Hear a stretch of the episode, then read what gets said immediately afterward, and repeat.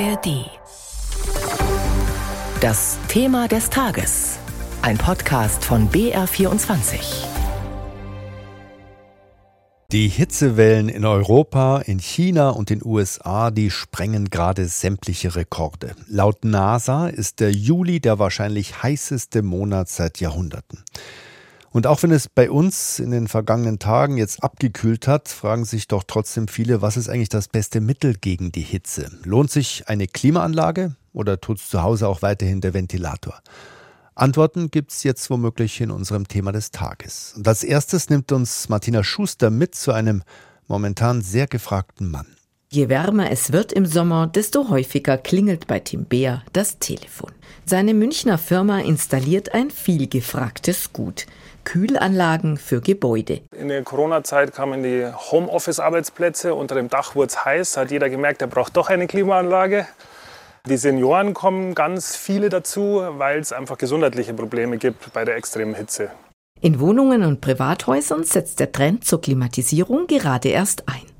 Bei Büro- und Verwaltungsgebäuden wird schon länger gekühlt. Hier haben laut Umweltbundesamt bereits rund die Hälfte der Gebäude Kühlanlagen. Und die brauchen jede Menge Energie, wie Professor Martin Kriegel von der TU Berlin erklärt. Die seit mehreren Jahrzehnten eigentlich gebauten Gebäude haben ja einen relativ hohen Glasanteil und vor allen Dingen haben sie einen hohen Dämmwert. Das heißt, sie sind auf den Heizungswärmeverbrauch optimiert. Und wenn die Gebäude nun darauf optimiert sind, dass die eben keine Wärme von innen nach außen lassen, dann bleibt diese Wärme im Raum. Man spricht auch von einer Wärmefalle. Und das führt zu einem größeren Kältebedarf. Doch die Politik scheint den immensen Energiebedarf zur Gebäudekühlung noch nicht auf dem Schirm zu haben. So geht es im neuen Gebäudeenergiegesetz, das seit Monaten heiß diskutiert wird, vor allem ums Heizen. Von Gebäudekühlung ist kaum die Rede. Die Alternative zu energiefressenden Klimaanlagen könnte die sogenannte Fernkälte sein. Die gibt es schon in einigen Städten, zum Beispiel in München. Über 23 Kilometer lang ist das Kältenetz der Landeshauptstadt und versorgt Büros, Kaufhäuser und Hotels mit umweltschonend erzeugter Kälte.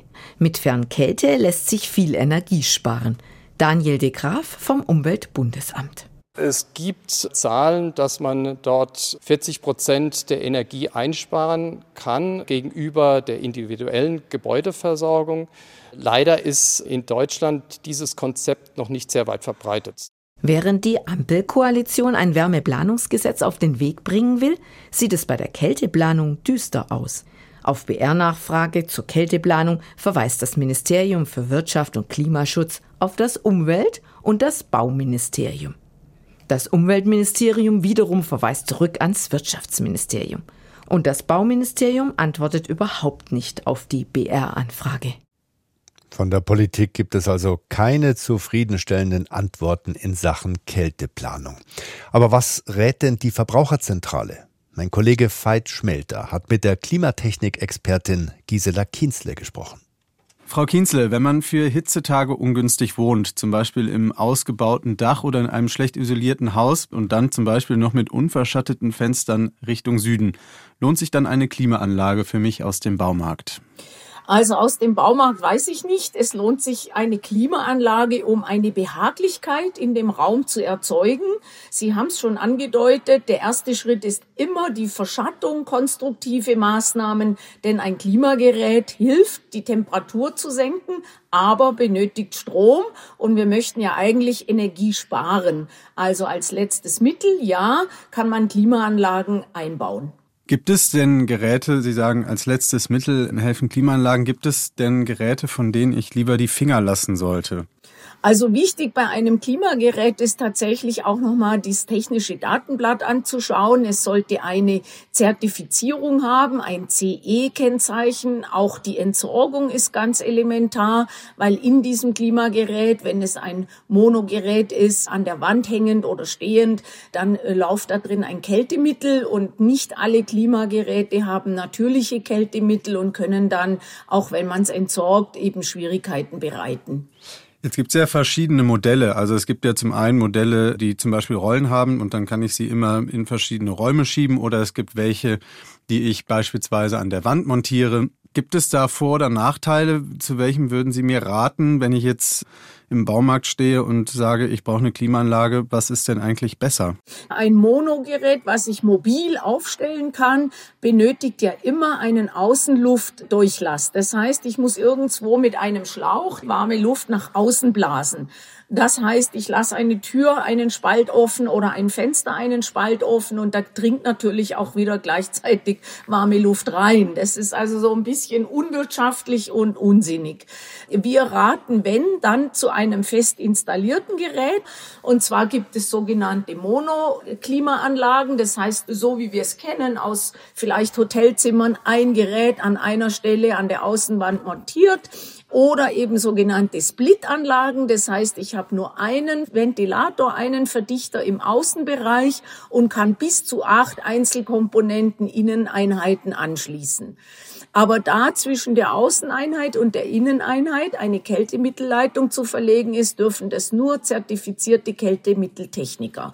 Deshalb findet man in aller Regel diese Möglichkeit dieses Monoblocks ein Gerät an einer Wand das kann jeder mit etwas handwerklichem Geschick noch selber installieren und hat nicht die Problematik, dass ich die warme Luft in den Außenbereich über ein geöffnetes Fenster blase, sondern da wird eine kleine Kernbohrung in die Außenwand gemacht. Welche Alternativen habe ich denn zur Klimaanlage? Beispielsweise ein Ventilator. Hilft der, wenn ich ihn richtig einsetze? Und wie setze ich den überhaupt richtig ein?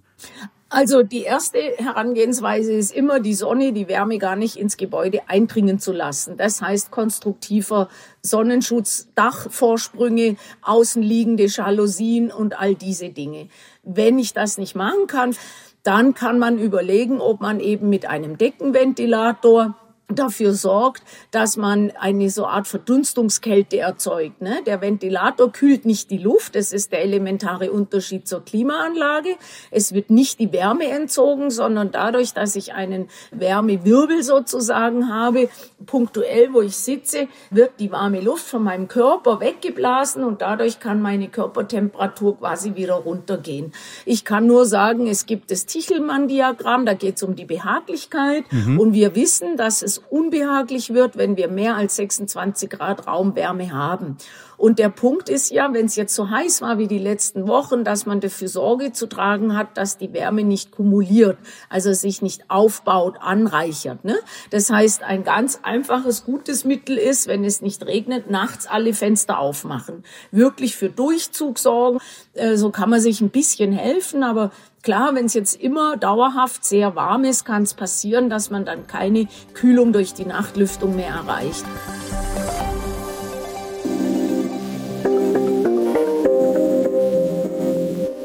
Hallo, ich bin Kevin Ebert. Und ich bin Birgit Frank. Wir sind die Hosts von Dreimal Besser, dem Infopodcast von BR24. Wir reden nicht nur einfach über Nachrichten oder erzählen die, sondern wir reden vor allem über Lösungen.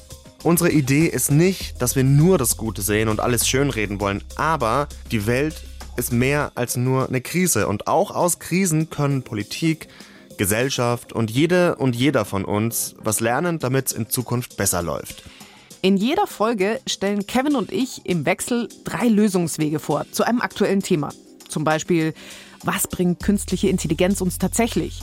Wie ist nachhaltiger Skiurlaub möglich? Oder was können wir gegen Radikalisierung tun? Jeden Freitag erscheint eine neue Folge von Dreimal Besser, zum Beispiel in der ARD Audiothek.